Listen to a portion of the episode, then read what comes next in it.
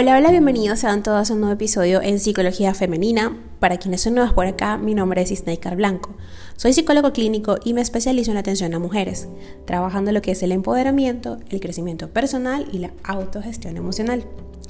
Y el día de hoy, como viste en este título del episodio, dejar ir es aceptar tu historia, pero no tu destino, es el tema.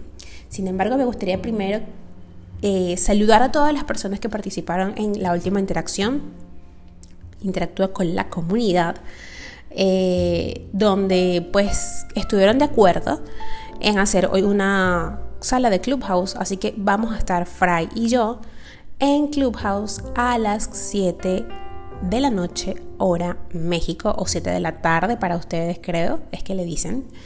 Eh, entonces, para que estén atentas por allí, que vamos a hacer en Clubhouse.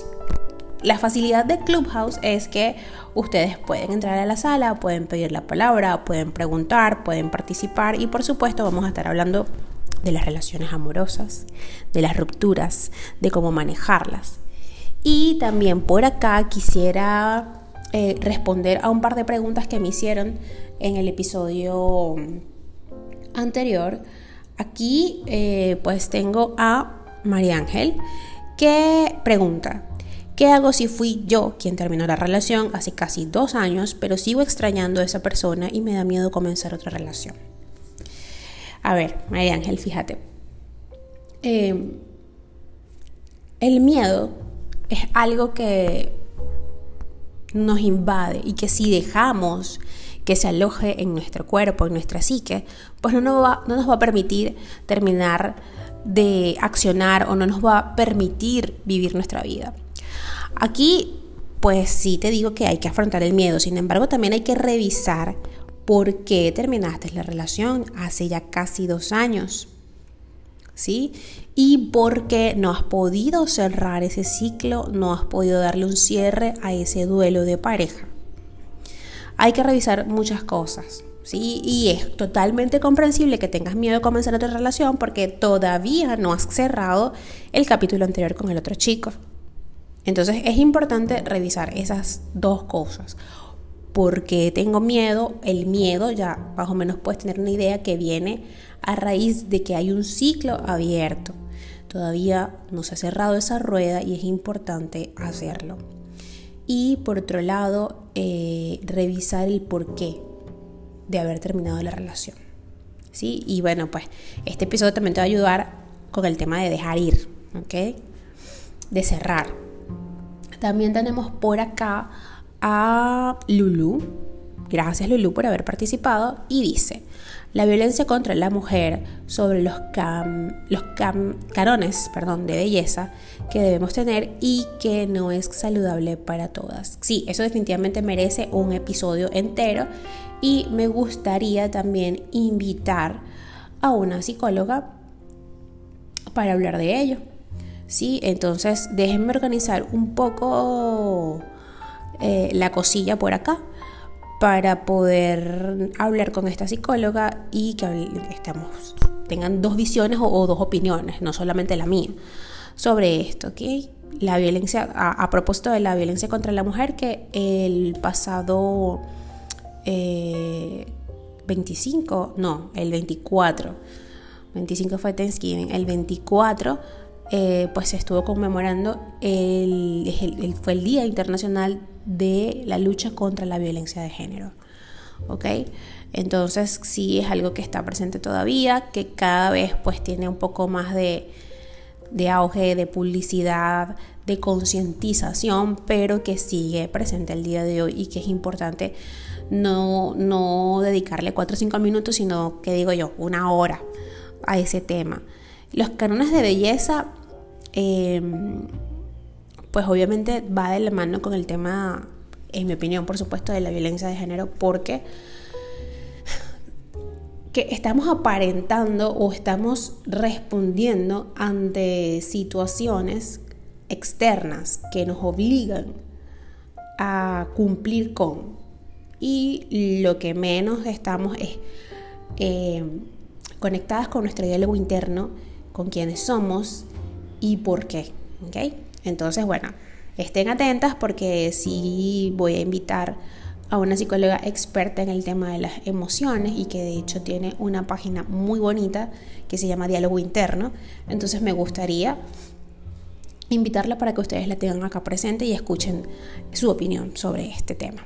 A ver, entonces vamos al episodio de, de hoy, ¿no?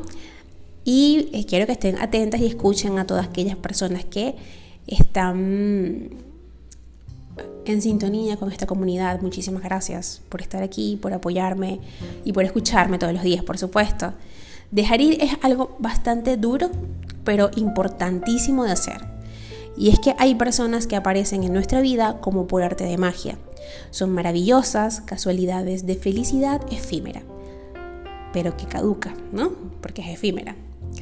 Son amores que no duran y que hay que saber dejar ir para poder vivir en equilibrio. Dejar ir nunca es fácil.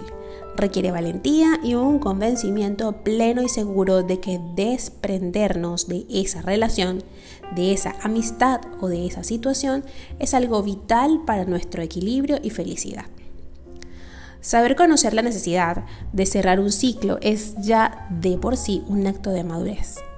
No obstante, del reconocimiento al acto hay un paso muy duro cargado de tristeza y de un duelo personal que superar.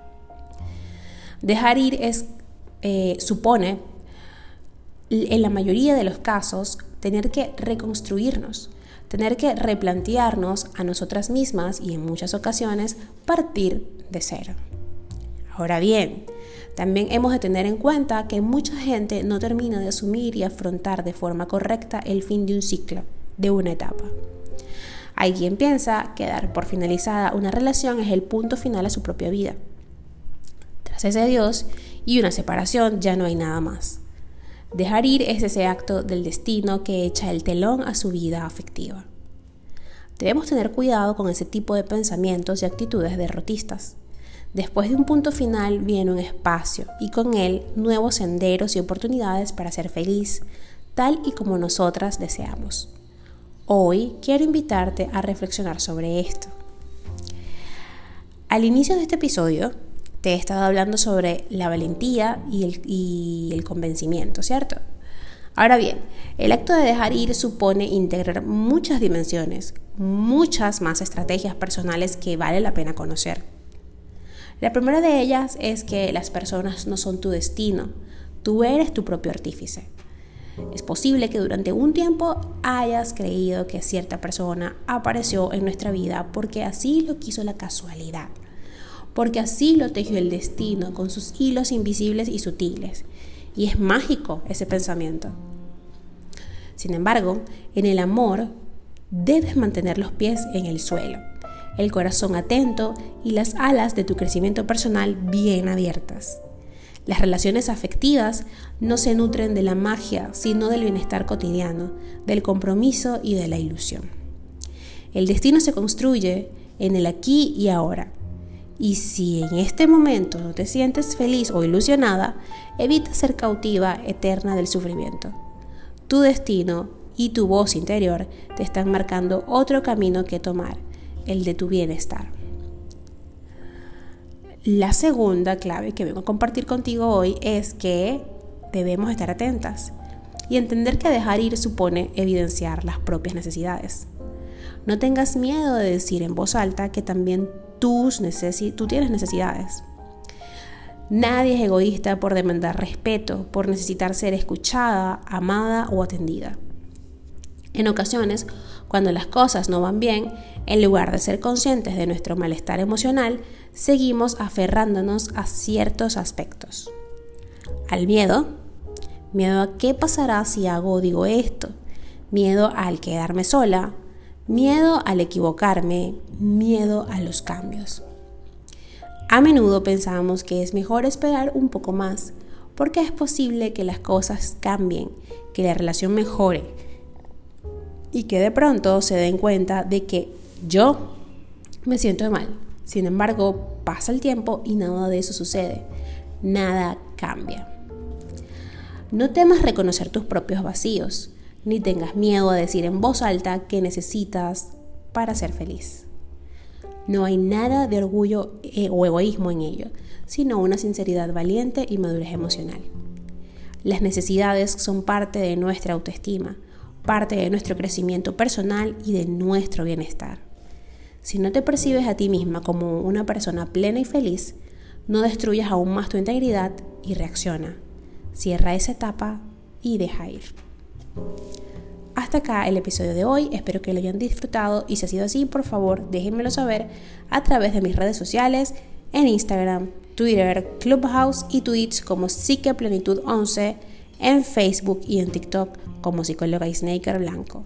Recuerden que hoy voy a estar a las 7 de la noche hora México con Fray Martínez hablando en una sala en Clubhouse Todas y todos están invitados, pueden ir, participar, levantar la mano, pedir la palabra, hablar, conocernos y preguntarnos cuáles son esas dudas que tienen con respecto a las relaciones o incluso sus procesos. Esos procesos de cerrar ciclos que son tan difíciles. Un fuerte abrazo y que tengan todas y todos un feliz sábado.